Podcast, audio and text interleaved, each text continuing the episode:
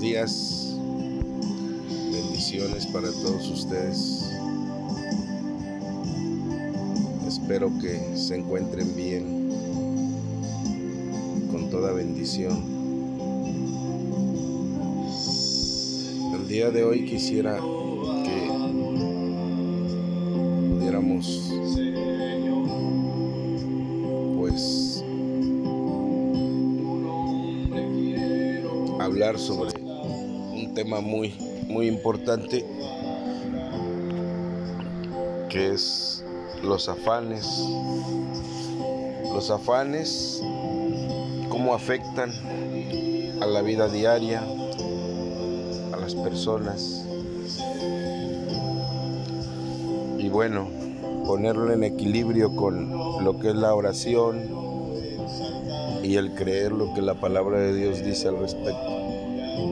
El estrés, sin duda, es uno de los problemas más importantes de nuestros tiempos. Los medios, los doctores, los medios de comunicación, los doctores hablan mucho sobre esto frecuentemente. Perdón. Y hay toda una categoría de profesionistas, entre ellos psicólogos, psicoanalistas, hasta terapistas. Y bueno, estos profesionales pues han crecido precisamente porque hay demanda. Y pues su intención es ayudar a la gente a combatirlo. Sin embargo, pues las soluciones que normalmente, usualmente dan y a veces hasta sus consejos y todavía aún peor lo que recetan las píldoras pues no difieren mucho de las drogas comunes y bueno pues la realidad es que no pueden dar una respuesta al problema y esto es porque pues ignoran lo que la palabra de Dios dice sobre ello. Y nosotros no queremos ser ignorantes. Así que vamos a ver lo que dice. Y es lo que vamos a hablar el día de hoy. Filipenses 4, 4 al 7 dice, bueno, hay muchos pasajes que tratan con este problema de la ansiedad y pues lo que produce el estrés pero vamos a ver qué dice Filipenses 4, 4 al 7.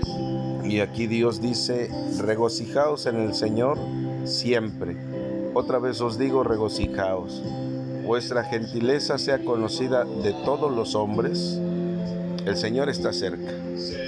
Por nada estéis afanosos, sino sean conocidas vuestras peticiones delante de Dios en toda oración y ruego con acciones de gracias y la paz de Dios que sobrepasa todo entendimiento guardará vuestros corazones y vuestros pensamientos en Cristo Jesús.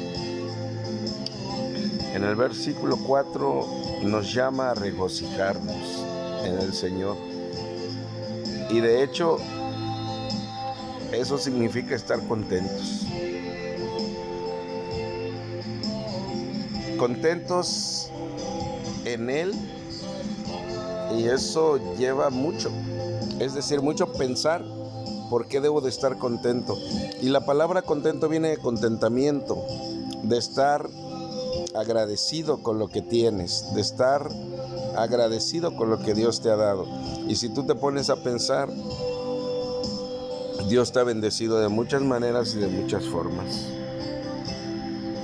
Y yo siempre le digo a la iglesia,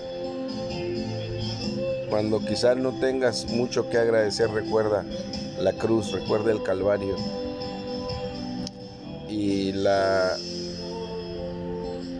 vida de Cristo fue ahí dada por amor a nosotros. Y esto nos debe dar un motivo para agradecer.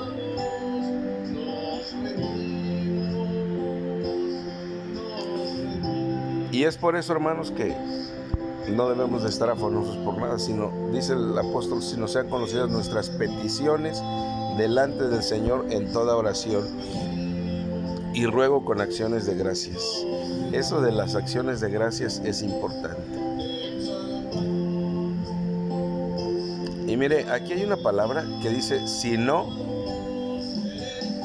y la usa el apóstol Pablo, y este si no es un comparativo entre lo que deberíamos hacer y lo que no deberíamos hacer. Estar afanosos y sean conocidas nuestras peticiones. Es decir, una cosa es estar afanoso, preocupado, estresado, y la otra es si no sean conocidas nuestras peticiones. Entonces, lo que no debemos hacer es estar afanosos y lo que sí debemos hacer es orar. Con toda oración dice y ruego con acciones de gracias. Vemos otro contraste también eh, se hace con las palabras nada y todo.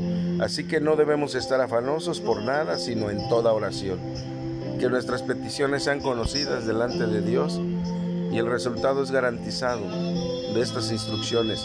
Y el verso 7 dice, donde Dios nos promete que si le seguimos, la paz de Dios que sobrepasa todo entendimiento, guardará nuestros corazones y nuestros pensamientos en Cristo Jesús. Por lo cual, resumiendo estos versículos, la solución que Dios sugiere es muy sencilla. Consiste en no hacer, o sea, no estar afanosos o ansiosos por nada. ¿Y qué vamos a hacer? Sean conocidas vuestras peticiones delante de Dios en toda oración y ruego con acciones de gracias. Y el resultado que es la paz y de hecho la paz de Dios, la única verdadera paz que sobrepasa todo entendimiento. El consejo, hermanos, es traer a la oración y es la oración continua, la oración diaria, la oración que tú haces todos los días, traer tus necesidades, tus peticiones, pero con un corazón alegre, con un corazón contento, agradecido. No pienses en lo que te hace falta. Piensa y agradece lo que Dios te ha dado hasta este momento. Que si haces un comparativo, realmente Dios te ha bendecido suficiente. Sean conocidas vuestras peticiones. La pregunta es, ¿Dios conoce tus peticiones? Dios conoce tus necesidades, sí, pero las has traído a Cristo con un espíritu alegre, con un espíritu contento, agradecido. Esa es la idea, hermanos. Venir a Él con nuestras peticiones, pero agradecidos por lo que Dios nos ha dado. Dios les bendiga en este día.